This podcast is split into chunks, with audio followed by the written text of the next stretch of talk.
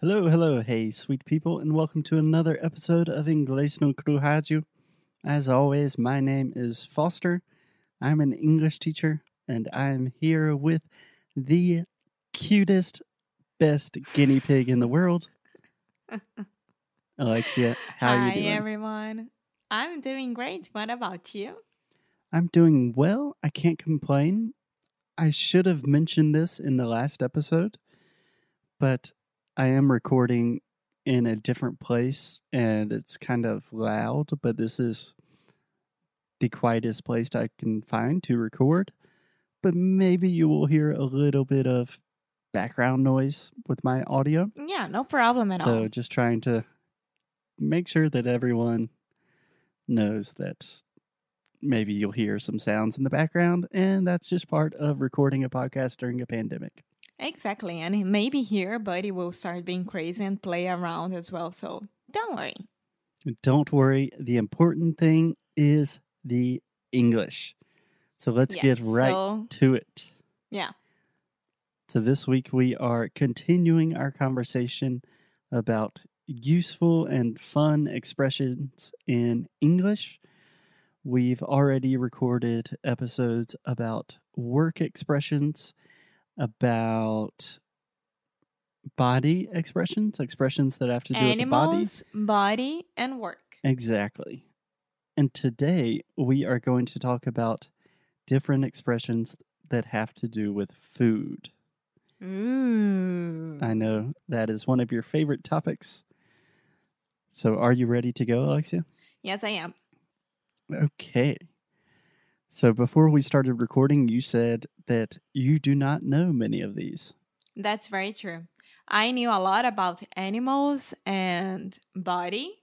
Work, I did okay. And now food, I think that I don't know much. Okay, that's great. That means we have a lot to learn. So, let's begin with a fun one, Alexia. Do you know what the expression a cup of Joe means? So, when I say a cup of idea. Joe, I'm saying Joe, J O E, like the name. Tá. But can you can you say like a phrase with this expression? Yeah, would you like for me to give you an example? Yes, please. Yes. In that case, you can always just say, Can you give me an example? Yeah, I was trying to think about a phrase with that. So, I mean, I was yeah, just go ahead, Foster. Okay, I'll give you an example that might help you a little bit, but also keeps a little bit of mystery. So, hey, Alexia, I'm a little tired. Let's get a cup of Joe. I would say let's get I don't know, drink wine. Dr- drink wine. Yeah, there's nothing like a good glass of wine to wake me up in the morning. no, maybe ah, in the morning? You didn't say when was it? I said I was a I'm little thinking, like, tired. Yes, but you could be like off work, out of work, and then no, when you come back from home, uh, when you finish work, and then you are tired, and you are like, okay, I'm tired. Let's get some a cup of Joe. Yeah, that does make sense. I was trying not to give you too big of a spoiler, but a cup Huh. of Joe is a cup of coffee. Ah, I wouldn't know that. I don't drink coffee at all. That is a good excuse. And to be honest, everyone, I would say, almost all Americans know this phrase. They understand exactly what you're saying. If you say a cup of Joe, it's probably not as common with people of our generation. So we are 30 years old, but I hear this a lot more frequently with older people, like my parents Boomers. grandparents. Yeah, they often say cup of joe when they're talking about a cup of coffee. okay, good to know. Because I know that when your dad or your mom say this to me one day, maybe it's not. Yeah, so next time you are in the office speaking to an English speaker, if you say, "Hey, do you want to take a break? Let's get a cup of joe." They will think that's really really cool. I wonder where they they cut they came with this like cup of Joe. Joe is a guy, poor Joe, and then it became coffee and wine. yeah, we kind of use the name Joe. Maybe this guy was very nice. So Joe, Joe, John Doe is when it's a person who who died and no one knows his identity, right? Right. If we do not know someone's identity, for males, we say John Doe. For females, we say Jane Doe. Yeah. That's a little bit different. We do use the name Joe pretty often as like a placeholder. Um, we also have the phrase an average Joe, which just means like a normal guy. Yeah, your average your average person. Like your average Joe can do this. So you can too. Yeah, so Joe's a nice Yeah. guy. Okay, are you ready for the next phrase, Alexia? yes. Okay, the next phrase. This one is great. And honestly, I never thought about this phrase as having a connection with food, but it does. So the next phrase we have is in a nutshell. In a crazy environment. No, no, not at all. But I really appreciate your attitude and your enthusiasm. okay. Can you give me an example? Yeah. Please? So this is a phrase that I'm feeling that I am in the Who Wants to Be a Millionaire um movie. Yeah. Like exactly like can I phone a friend? yeah. Yeah, so I always want to use this phrase when I'm teaching or when I'm writing new material new material for our students. I always want to say things like Okay, so it seems complicated, it's a long story, but in a nutshell, you have to pay attention to your pronunciation to improve your English. Uh-huh. In a nutshell. Exactly. So let me give you another example. Uh, Alexia's in Portugal. I'm in the U.S. I tried to go to Portugal, but I can't because the travel restrictions are super complicated right now. It's a long story, but in a nutshell, I'm staying in the U.S. Alexia's in Portugal. Ah, resumindo. Exactly. That's weird because in a nutshell I would- would think like it's crazy, you know, like I'm in a nutshell. What do you understand with a nutshell? I don't know. Maybe it's because that uh, it was nuts. Maybe it's because of that. That's true. That's a good a good expression also. If something's nuts, it's like crazy. Mm-hmm. But That's why. I imagine a nutshell is referring to. So we're actually talking about a nut, like a peanut, a walnut, any kind of nut, and then the shell that keeps that nut safe when it's growing.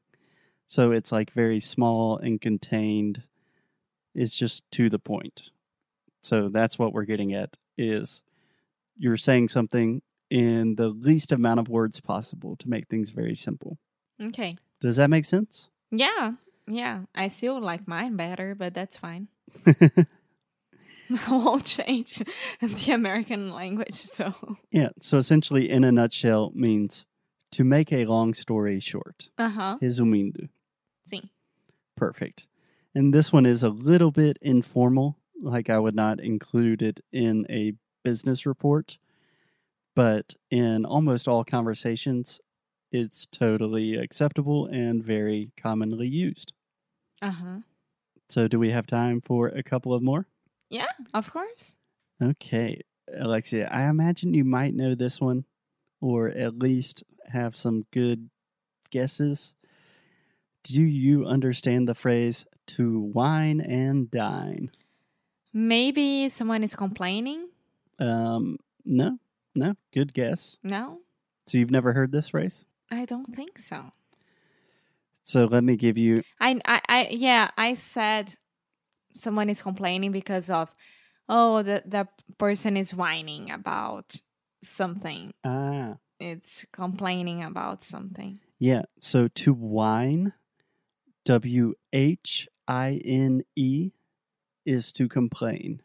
That's another way to say to complain. But this is whine, as in vinho, W I N E. So let me give you a real example.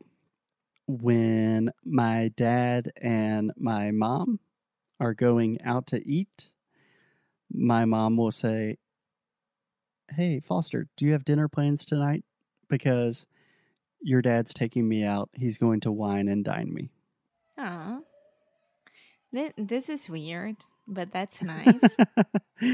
It's very weird. it could be weird if you're thinking about it in like a sexual oh, way, Oh, this is very weird. but it's not like that. it's so weird. Get your mind out of the gutter, Alexia. okay, give me another example, please. Let me just tell you the definition and explain it because I don't want any dirty images of my parents in my head. So, to wine and dine simply means to treat someone to a fancy, normally a dinner, I would say. So, it's just, when you invite someone and then you pay the the the bill. yeah, I would almost exclusively use wining and dining for dates. And it's like, we're going to have a nice meal, probably a date, probably we will drink some wine, and I'm going to pay for it. Okay. Yeah. A quite common phrase. It could potentially have some different implications if you use it incorrectly. Just like Netflix and chill. Yeah. Almost opposites if you think about it. Netflix and yeah, chill but you can means but you can have different connotations the way that you say it. Yeah. So just to explain, Netflix and chill is a much more modern expression that could mean, hey, do you want to watch Netflix and chill and relax? but it's often used as a euphemism for sexual activity. Yes. Yeah. But in general, Netflix and chill seems very casual, and to wine and dine is very fancy. Okay. Okay, cool. The last phrase of the day. Alexia, can I get a drum roll? The last phrase that we have connected to food for today is to be fed up. I'm done with that. I can't stand that anymore. I'm fed up. Exactly. And this is another one that I honestly I've never thought about this being connected to food, but to be fed up, this is the verb to feed in the past. Uh huh. So f- It should be completely full of food. completely full. Full with food. Yeah, exactly. You are Yeah. filled up. So to feed, uh, alimentar, right? And if you're fed up, hmm you are completely full. Yeah. Okay, so can you give me, can you explain this to me? Yes, I am fed up with